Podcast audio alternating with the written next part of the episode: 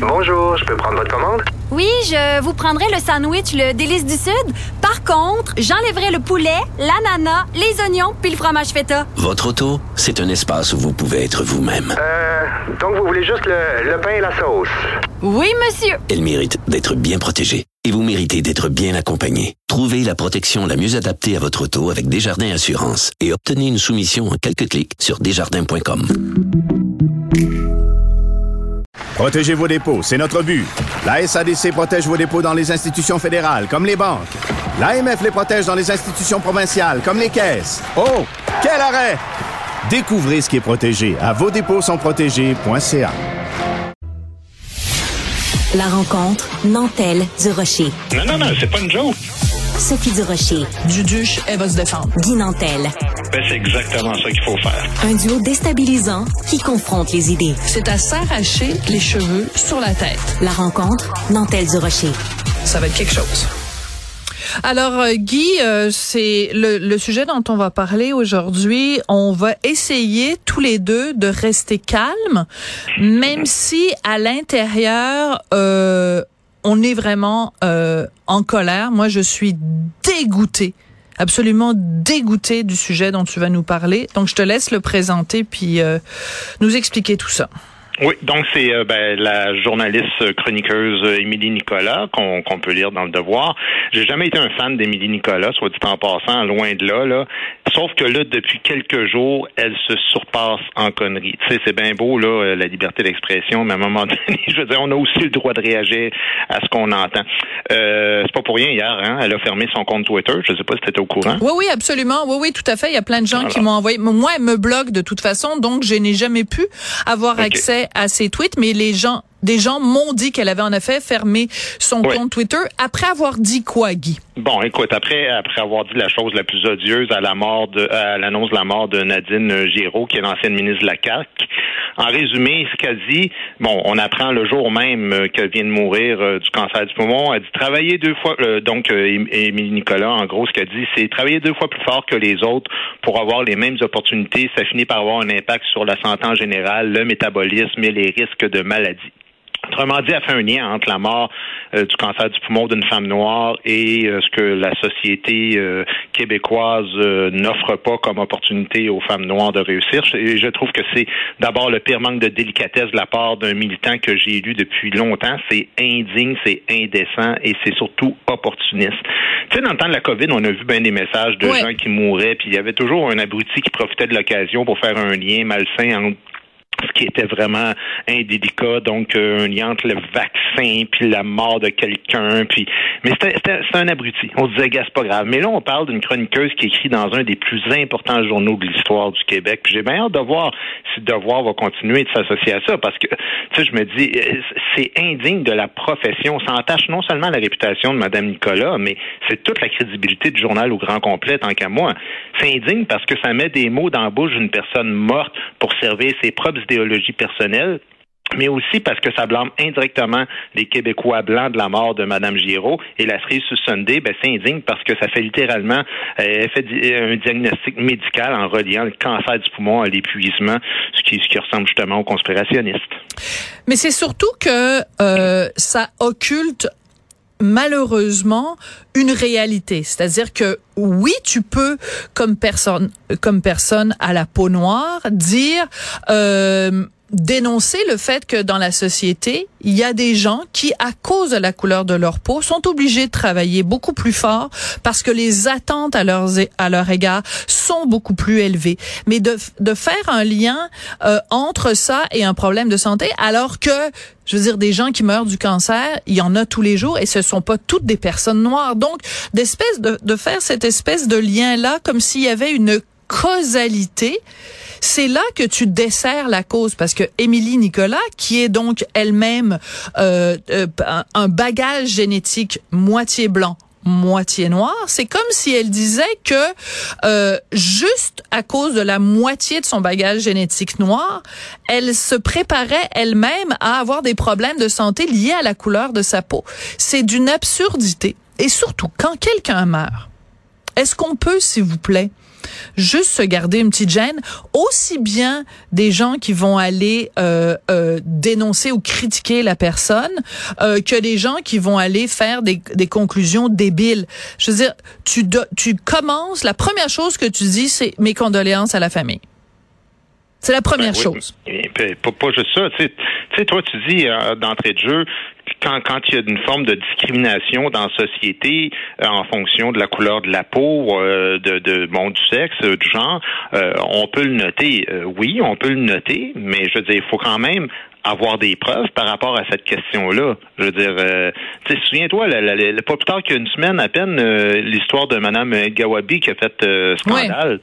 Ben, je veux dire, euh, euh, Émilie Nicolas, elle nomme trois, quatre femmes euh, Ah, dans ça, un c'était même ridicule, euh, ouais. tweet euh, qui provenaient des minorités, euh, qui ont eu des nominations controversées, c'est vrai. Puis là, elle dit, ah, j'aimerais bien ça, moi, voir une liste de femmes racisées euh, qui sont nommées dans des postes publics, euh, puis qu'on n'a pas cherché comme société à leur faire la peau. Ah non, Ben, tu c'est choisis tes exemples. En, nomme une qui, qui nous a traités de racistes puis d'islamophobes, une qui dit que le Québec est un exemple pour les suprémaci- suprémacistes du monde entier, une que ses employés l'accusent d'avoir instauré un climat de travail toxique, puis une autre qui euh, dilapidait une partie de l'argent public. Je veux Ouais. dire, si t'en veux une liste, là, moi je peux t'en faire une des femmes noires qui réussissent très bien puis qui sont pas euh, pitchées des tomates. Ben, Euh, Régine Laurent. James, euh, Régine Laurent, Marois Risky, Dominique Andelade quand elle dit pas trop de niaiseries, euh, Viviane Barbeau, Et non Nadine seulement Giraud, ça. justement, Oui, oui, Rachel mais- Descostes, Liliane Guyenne, il y en a des dizaines. Ouais, Des- Rachel des- des- Decoste, elle s'est fait beaucoup critiquer parce qu'elle a dit aussi un certain nombre de niaiseries. Rachel Decoste, elle avait, euh, elle avait applaudi quand euh, une école en Ontario avait avait brûlé des livres. Donc euh, Oui, mais je suis d'accord, Sophie, mais eh, on, on, on, on, critique pas sa couleur de peau quand non, on fait ça. mais non, je le sais. Et de toute façon, Ruba Gazal, c'est la même affaire. Là. Je veux dire, quand Ruba Gazal dit des conneries, on, on chiale. Ben mais oui. on chiale pas quand elle est nommée. C'est ça la distinction. Tout à fait. Et euh, tant qu'à y être, si on veut, et c'est ce que j'avais répondu à Émilie Nicolas quand elle avait euh, tenu ses propos en disant ouais, mais là, gna gna gna, on critique ces femmes-là juste parce que c'est des femmes racisées.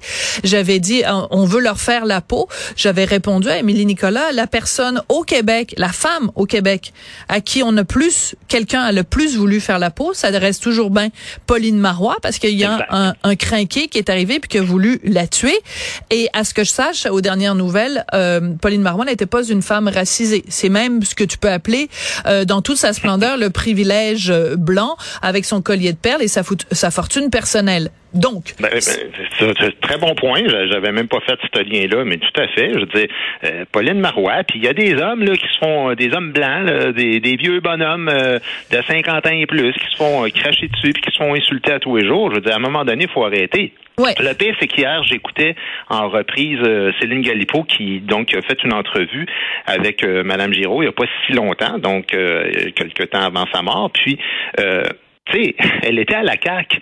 Fait que non seulement euh, elle, fait- elle faisait, tu sais, cette femme-là faisait partie des, des- des milliers de gens qui appartiennent aux minorités qui reconnaissent pas le racisme systémique. Alors c'est encore plus odieux d'y mettre des mots dans la bouche un coup qu'elle est morte. Puis là, je vois raison. l'entrevue, Céline Galipo, elle disait Ah, c'est difficile pour une femme haïtienne qui a vécu en Gaspésie de réussir à un haut poste.